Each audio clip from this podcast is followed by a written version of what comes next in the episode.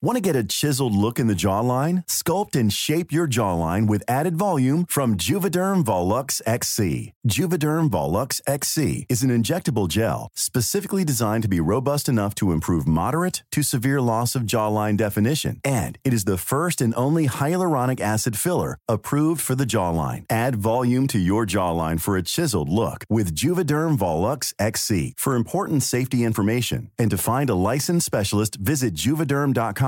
That's J U V E D E R M.com. Not for people with severe allergic reactions, allergies to lidocaine, or the proteins used in Juvederm. Common side effects include injection site redness, swelling, pain, tenderness, firmness, lumps, bumps, bruising, discoloration, or itching. There's a risk of unintentional injection into a blood vessel, which can cause vision abnormalities, blindness, stroke, temporary scabs, or scarring. Talk to a licensed specialist to find out if it's right for you. Visit juvederm.com. That's J U V E D E R M.com. Bah alors, vous êtes perdu Non Bon bah si jamais du coup je vous fais un petit rappel, vous écoutez la partie 2 de l'épisode 3 de Dramati, un podcast qui vous sert le thé bien chaud sur le monde du théâtre. Il y a des érections dans la salle Je suis Mathis Grosso, auteur, réalisateur, compositeur, auditeur de ce podcast, et après toute une partie consacrée à l'histoire du drag, on va parler d'aujourd'hui, maintenant, avec la créature Soie de Muse que vous avez peut-être découverte dans Drag Race France saison 1, et le père Eustache qui vous a peut-être traumatisé sur scène quelque part, qui sait? Dans l'épisode 1, je concluais en montrant qu'aujourd'hui, plein de lieux super institutionnels s'ouvraient au drag, tout comme on a pu voir du walking à l'Opéra de Paris dans Roméo et Juliette, alors que c'est une danse phare de la scène ballroom. Alors on pourrait se dire que c'est chouette parce que plus il y a de visibilité, plus les drags sont bookés, et plus les drags sont bookés, et bah plus ils sont riches, et puis plus ils sont riches, et bah plus ils jouent au silencio pour jouer pour des connards de golfeurs qui payent 15 balles pour une gorgée de chardonnay, tout est bien qui finit bien, n'est-ce pas? Non. En vrai, il y a un enjeu à ce que les drags soient dans des théâtres publics aussi. Alors bien sûr déjà parce que ça vient bousculer un peu le public justement, et puis bah bien sûr ça retire le côté un peu ringard de certaines salles de spectacle. Encore que cette ringardise elle est quand même largement fantasmée. Hein. Mais l'enjeu de tout cet emballement c'est que le drag soit fait par des drags, ou qu'à minima, gesté lol, qu'à minima ce drag soit bien compris comme une culture et pas seulement comme une pratique. Ce que je veux dire c'est qu'on peut transformer n'importe qui en drag queen mais n'importe qui n'est pas une drag queen ou un drag king un comédien qui n'est peut-être pas concerné par ces sujets-là, dans, l'absolu, évidemment, qui pourrait, euh, auprès d'une drag queen, auprès d'un drag king, euh, entre guillemets, se former et puis ramener ça dans sa pièce de théâtre auprès de son metteur en scène ou de sa metteuse en scène, je pense que c'est faisable. Le truc qui serait un peu plus trash, c'est peut-être euh, de n'avoir aucun consulting, de n'avoir aucun lien euh, aucun intérêt que ce soit avec cet art-là, puis de prendre euh, les fossiles, les paillettes et les talons et de foutre tout ça sur un comédien 6-7 et de l'envoyer sur scène. Bon, ce serait peut-être un... C'est un truc qui se faisait dans la cage aux folles il y a très longtemps et qui était génial à l'époque. Aujourd'hui, ce serait peut-être pas vu du même œil parce que on a un petit peu avancé depuis la cage aux folles. Euh, voilà, et tant mieux finalement. Mais euh, je pense pas que ce comédien-là serait non plus euh, totalement illégitime. C'est un peu plus compliqué que ça, je crois. Je pense pas qu'il y ait de réponse absolue à ça en mode euh, non, ils peuvent pas le faire ou alors oui, ils peuvent le faire. Je crois qu'il faut faire du cas par cas et il y a des gens qui sont 6-7 et qui ont quand même une grosse sensibilité sur ces sujets-là ce serait dommage de les priver d'explorer ça et euh, peut-être de ramener la bonne parole aussi euh, à leur communauté, si on peut appeler ça une communauté, à savoir le reste du monde. C'est, euh, comme pour les gens qui disent Ah ouais, mais est-ce que je peux faire du voguing? Ben, Pour faire du voguing, il faut connaître l'histoire, il faut surtout être proche d'une house. C'est la même chose pour moi. Pour ce qui concerne en tout cas le milieu du drag, il faut savoir de quoi ça parle. Et de toute façon, ça se verra si tu connais l'histoire du drag, ça se voit sur scène que tu la connais. Si tu la connais pas, ça se voit aussi. Si tu penses que c'est juste quelque chose de visuel, pour moi, tu te foires. Et euh, le drag, c'est tu fais pas du drag pour en finalité apparaître dans Drag Race. Tu fais du drag parce que tu as des choses à dire et euh, que monter sur scène pour toi c'est important de monter sur scène pour peut-être transmettre ton message. À mon avis, hein. après il y a différentes palettes et tout le monde trouve euh, son bonheur dedans, mais en tout cas moi ma définition c'est celle-là. Euh, mais je crois qu'il existe des gens euh, comme moi qui ont les deux cordes à leurs arcs. Et je pense surtout qu'il existe plein de gens qui ont vraiment la volonté d'apprendre.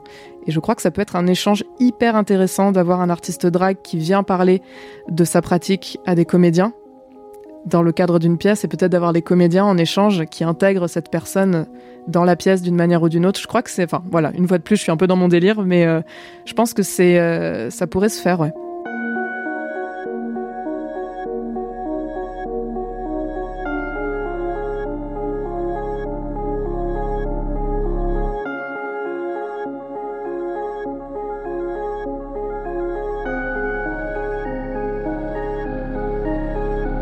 Bon, depuis le début, je fais ces distinctions entre télé et scène, euh, kings et queens, public et privé, drague ou théâtre, tout ça c'est schématique. C'est pour qu'Odile, qui nous écoute depuis la Loire-Atlantique, puisse garder le dentier sévèrement vissé à la gencive quand je dirai des trucs plus compliqués après. Parce qu'en fait, oui, contrairement à ce qu'on pourrait croire, le drag, eh bah, c'est très compliqué.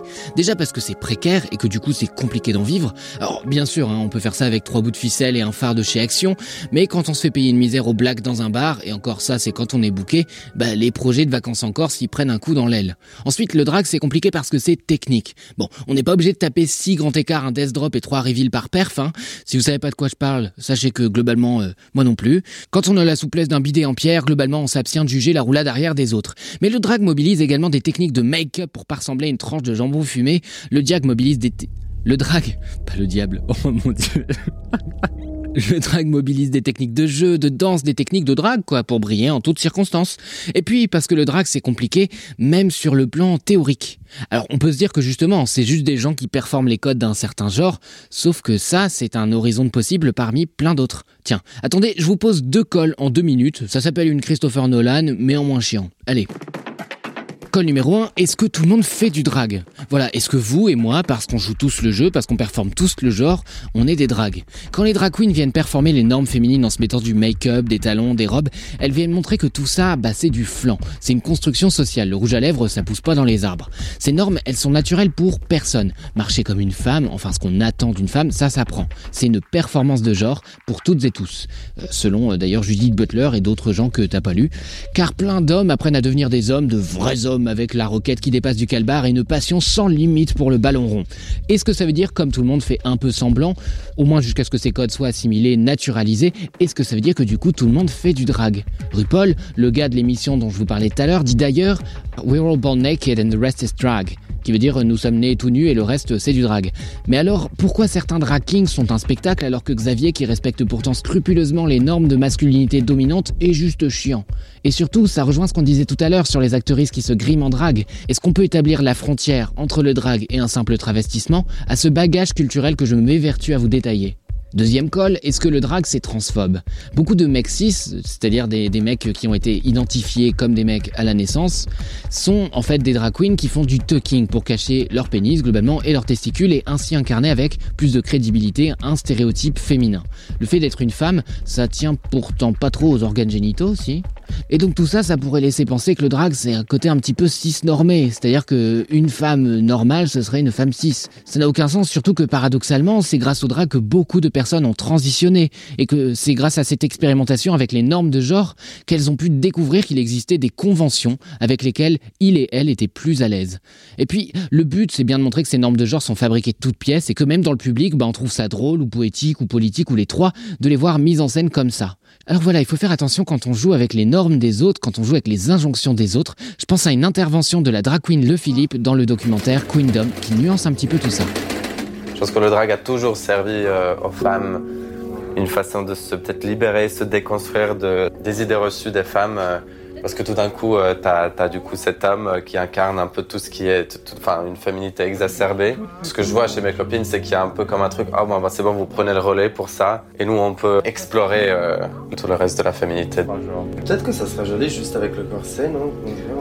Pour éviter de véhiculer une vision de, de la femme qui est réductrice, il faudrait que les drag queens élargissent leur connaissance sur la féminité et expérimentent plus avec ce qu'il y a de intéressant dans la féminité. Quand le personnage drag devient que euh, une star du X, il y a une limite où ça devient un peu du foutage de gueule. C'est un show avec quatre drag queens, il y en a trois qui ont fait la même chose, c'est un peu lourd quoi, et un peu dommage que du coup ce genre de vision passe par des, ce qui sont censés être des safe places pour ces femmes aussi. Donc euh, ça dessert et la femme et le drag du coup au final. Voilà, vous voyez bien, le drag, c'est un bon terreau pour lâcher ses plus belles dissertes. Pas étonnant que les intellos soient pas en reste.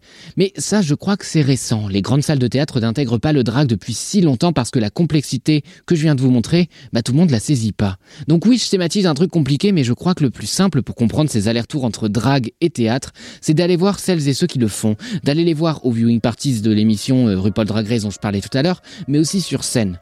Alors oui, le théâtre et le drag, c'est la même grande famille, le spectacle vivant, encore que. Mais le spectacle vivant, c'est aussi une performance de Diabolo, une soirée scat ou euh, un championnat de beatbox. Euh, quand je dis une soirée scat, je précise, je parle de jazz. Mais c'est indéniable, drag et théâtre se nourrissent. J'ai l'impression que c'est parce que ce lien était particulièrement flagrant chez la drag queen Sarah Forever, finaliste de Drag Race France saison 2, que tous les théâtreux d'ailleurs étaient plutôt en train de la soutenir. Et si la théâtralité d'une performance drag, c'est le moyen de lui donner de la profondeur, le drag c'est le moyen en retour d'interroger le fonctionnement du théâtre, notamment de sa distribution. Par exemple, ça change quoi quand une femme cis joue le rôle d'un homme? Le drag offre de nouvelles représentations de genre, ça vient semer le doute, pas seulement caricaturer le réel, mais ça vient le court-circuiter. Quand vous voyez une drag queen d'origine gitane comme Piche, eh ben vous créez des connexions dans votre cerveau. Et c'est pareil quand Rebecca Chaillon invite une performeuse céramiste noire à collaborer dans sa pièce. On crée des précédents, on crée des ponts.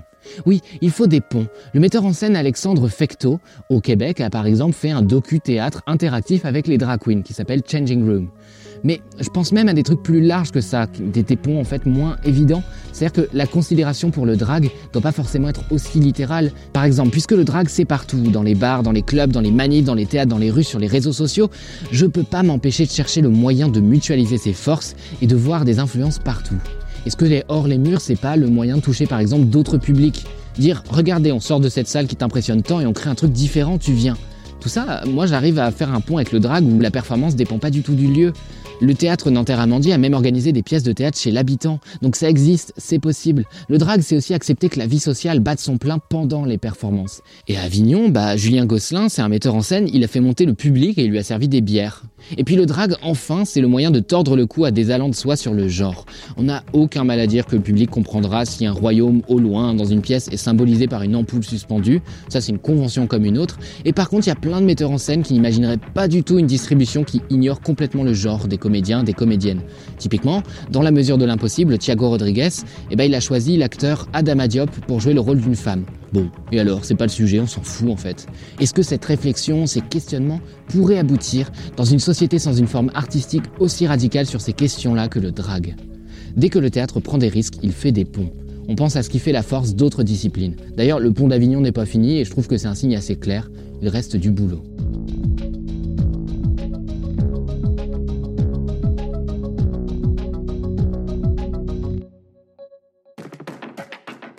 En attendant, vous pouvez admirer le boulot de Soa de Muse et de Père Eustache. Vous pourrez aussi retrouver les entretiens complets avec Soa de Muse et Père Eustache en bonus de cet épisode. Ce sont des entretiens de 20 minutes chacun qui sont passionnants et qui viennent vraiment étayer tout ce que j'ai dit dans le podcast et plus encore, foncez.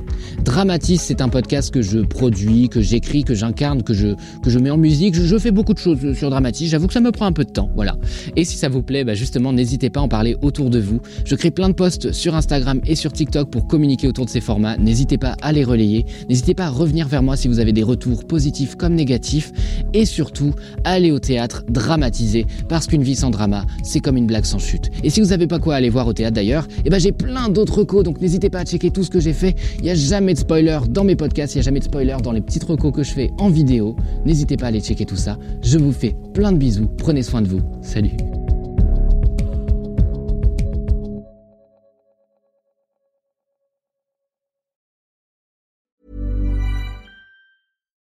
If you're looking for plump lips that last, you need to know about Juvederm lip fillers. With Juvederm Volbella XC and Juvederm Ultra XC, your lip look, whether it's subtle or bold, can last up to one full year with optimal treatment and no additional maintenance. Find a licensed specialist and see if it's right for you at juvederm.com today. That's J U V E D E R M.com. Add fullness to lips in adults over 21 with Juvederm Volbella XC or Juvederm Ultra XC. Do not use if you have severe allergies or a history of severe allergic reactions, or if you're allergic to lidocaine or the proteins used in Juvederm. Tell your doctor if you have a history of scarring or taking medicines that decrease the body's immune response or that can prolong bleeding. Common side effects include injection site redness, swelling, pain, tenderness, firmness, lumps, bumps, bruising, discoloration, or itching. As with all fillers, there's a rare risk of unintentional injection into a blood vessel, which can cause vision abnormalities, blindness, stroke, temporary scabs, or scarring. For full important safety information, visit juvederm.com.